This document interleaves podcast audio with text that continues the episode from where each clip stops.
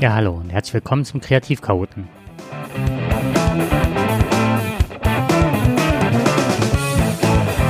Dem ADHS-Podcast.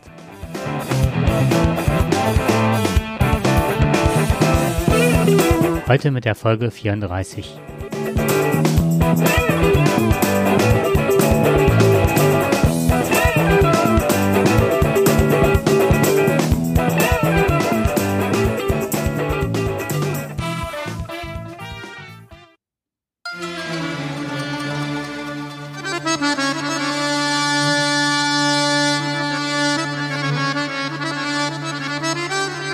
Ja, heute mit orientalischen Klängen.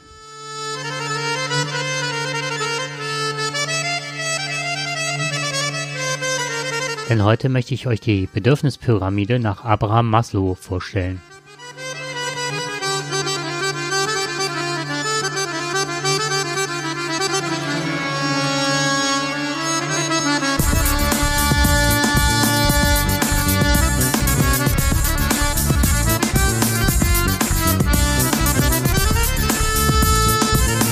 Also wie gerade schon gesagt, heute möchte ich euch die Bedürfnispyramide vorstellen, die Abraham Maslow entwickelt hat.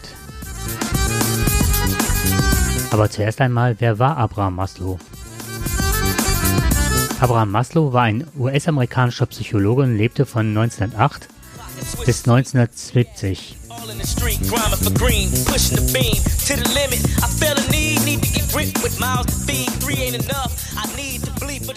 Maslow war humanistisch geprägt. Ihn faszinierte die Idee, dass jedem Menschen die bestmögliche Persönlichkeitsentfaltung zuteil werden sollte. Um seine Ideen der Selbstverwirklichung oder auch Selbstaktualisierung zu visualisieren, entwickelte er ein Modell, damit man sich das natürlich besser vorstellen konnte. Seine empirischen Forschungen zu menschlichen Bedürfnissen, welche zu erfüllen sind, um zu einer Selbstverwirklichung zu gelangen, stellte er in dieser Bauform einer Stufenpyramide dar. Also, damit man sich das plastisch vorstellen kann, Stufenpyramiden haben meist eine quadratische Grundform. Hierauf wurden dann, beispielsweise im alten Ägypten, weitere Stufen aufgesetzt. Aus seinen empirischen Untersuchungen schloss Maslow, dass es fünf Bedürfnisgruppen gäbe, die er kategorisierte und welche in seiner Ideenwelt aufeinander aufbauten.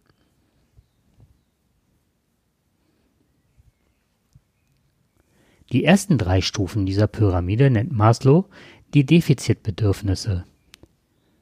Jetzt fragt man sich, was sind Defizitbedürfnisse? Defizitbedürfnisse deswegen, da sie sich bei ihrer Nichtbefriedigung zu psychischen oder physischen Erkrankungen führen können. Die Basis bilden Grundbedürfnisse, die den Menschen in erster Linie am Leben halten. Also das wären halt Nahrung, Wasser, Sexualität, Schlaf, Kleidung. Darauf aufbauend entwickelt der Mensch das Bedürfnis nach Sicherheit. Er möchte die Dinge erhalten, die er erreicht hat. Ein Dach über dem Kopf, Arbeit, ein sicheres Einkommen. Als nächstes folgen die sozialen Bedürfnisse.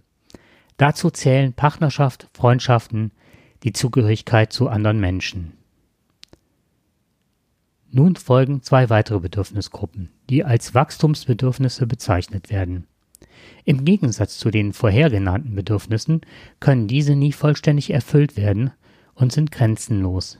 Dazu gehören Individualbedürfnisse wie Anerkennung, Ansehen, Macht, Erfolg und Freiheit. Die Spitze der Pyramide bildet die Selbstverwirklichung. In dieser Stufe möchte der Mensch seine Kreativität entfalten, sich weiterentwickeln, die eigenen Potenziale ausschöpfen, den Sinn der eigenen Existenz finden. Für mich ist die Bedürfnispyramide, die ich oft nutze, nicht die Ultima Ratio. An dieser Pyramide kann ich erkennen, wenn ich nur in meinem eigenen Kontext bleibe, was fehlt mir aktuell, wo möchte ich gerne hin und wo werde ich eventuell nicht gesehen.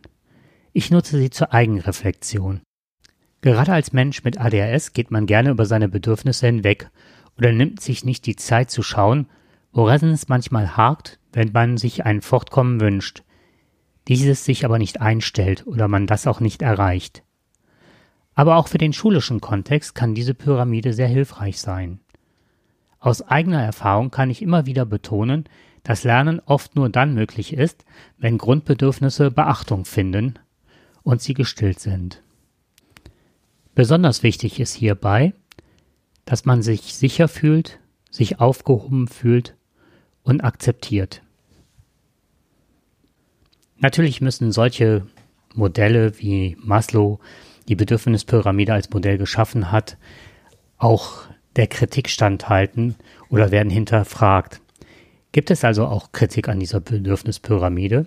Und da habe ich halt verschiedene Artikel gelesen und ein Hauptargument, was ich gut nachvollziehen kann, also die größte Kritik ist aus wissenschaftlicher Sicht, dass Maslows Modell keine empirische Grundlage hat. Er entwickelte es aus seinen Erfahrungen heraus, ohne fundierte Forschung dazu zu betreiben.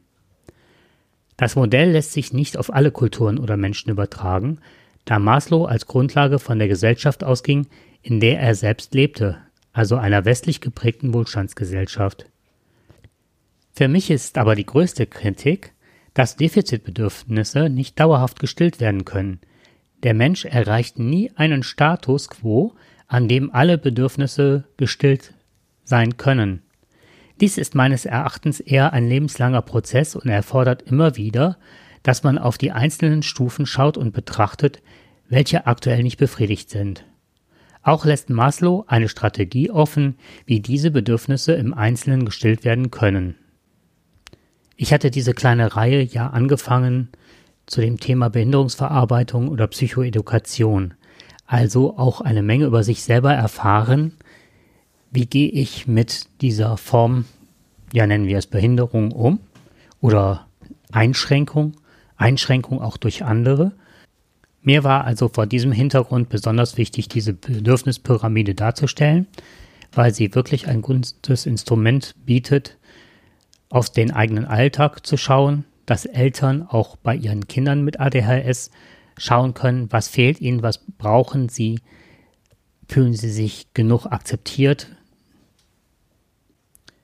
Und auch als Instrument für Pädagoginnen und Pädagogen ist die Bedürfnispyramide sehr geeignet, gerade vor dem Hintergrund von Lernschwierigkeiten.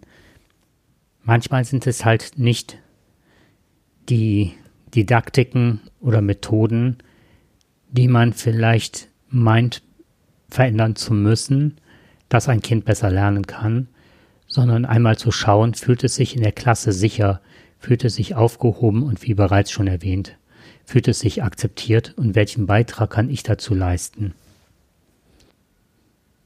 Manchmal reicht ein anderer Blickwinkel oder ein Instrumentarium wie dieses,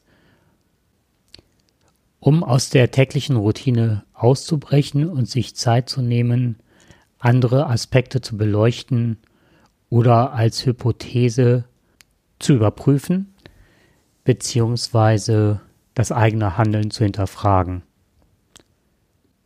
Im pädagogischen Kontext sollte man dabei aber nie vergessen, dass man nicht nur das Kind beobachten sollte, sondern mit ihm auch in Interaktion treten denn oftmals weiß es selber am besten, was ihm fehlt oder was es braucht, damit es lernen kann. Wobei man es nicht nur auf das Lernen kaprizieren sollte, sondern auch auf Zufriedenheit, ja, und Glücksstreben im Grunde. So, ich hoffe, dass euch diese Sendung gefallen hat und dann wünsche ich viel Spaß beim Hören und verabschiede mich bis zur nächsten Sendung. Bis dahin. Tschüss.